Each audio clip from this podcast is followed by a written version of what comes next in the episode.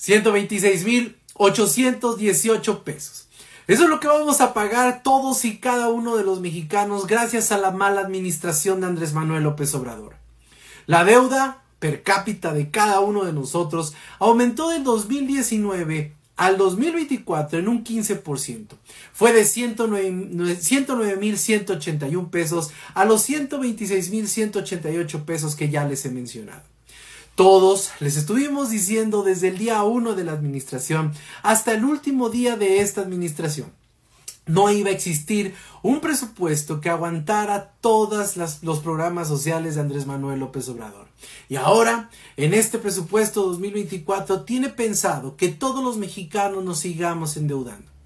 Esto es algo bien importante, porque nuestros hijos van a pagar esta deuda. Nuestros hijos ya están adquiriendo una deuda que ni siquiera tienen por qué pagarla.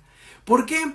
Porque no existe una administración en donde se vea toda lo que son la situación de los recursos públicos administrados en cuestiones directas de inversión pública. Por ejemplo, en escuelas, en hospitales, en todo este tipo de situaciones que todos los mexicanos tenemos que exigir gracias al pago de impuestos.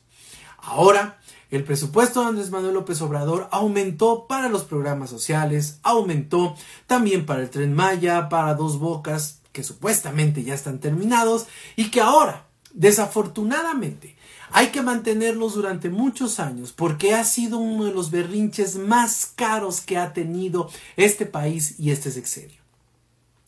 Se los estuvimos diciendo todo el tiempo.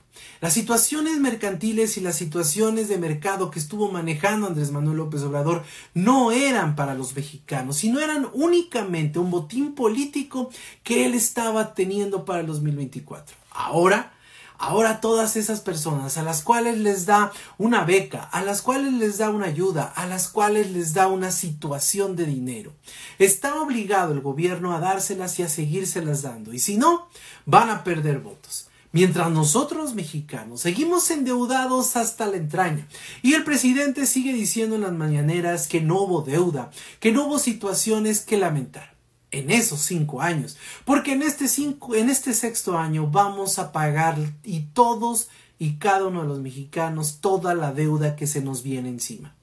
La siguiente administración va a tener un margen fiscal muy muy corto. Va a tener un margen fiscal tan pequeño que únicamente va a poder subsistir en las situaciones del movimiento de gobierno básicas.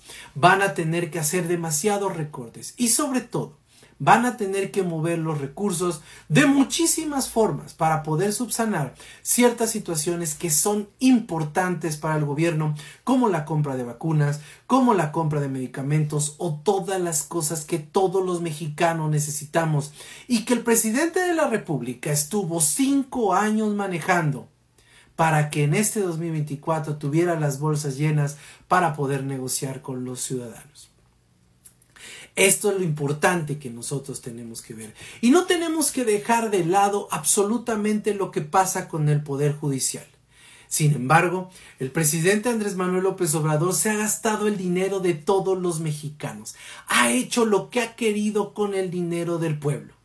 Ese dinero que tanto dice que el Poder Judicial utiliza y que es un dinero que muchos trabajadores del Poder Judicial han depositado en muchas cuentas para poder hacer muchísimas cosas después del trabajo o en el trabajo. Sería bueno recordarle al señor presidente que eso que pasa en el dinero en el poder judicial no es dinero público, es un dinero mixto que se está robando de los de los de los ciudadanos y que le está queriendo dar a esas a esos programas sociales que él ya no tiene dinero para subsanar y que necesita tener dinero para poder negociar. Ahora entienden por qué el presidente está tan interesado en las remesas. Ahora entienden por qué el presidente está tan interesado en que los grandes ejecutivos paguen. O por qué el presidente está tan interesado en querernos meter en la mente que lo que pasa en el Poder Judicial es corrupción. Una corrupción que solamente él conoce. Porque este gobierno se ha dedicado a ser corrupto hacer un, hacer, un, hacer un gobierno que desafortunadamente ha utilizado el dinero de todos los mexicanos para subsistir y para mantener a flote el sueño de un dictador. Un dictador como Andrés Manuel López Obrador. Un hombre que no ha tenido escrúpulos para gastarse todo el dinero, pero sí tiene toda la cara para poder culpar de corrupción a otros. Y eso, eso es muy pinche lamentable. Hasta la próxima.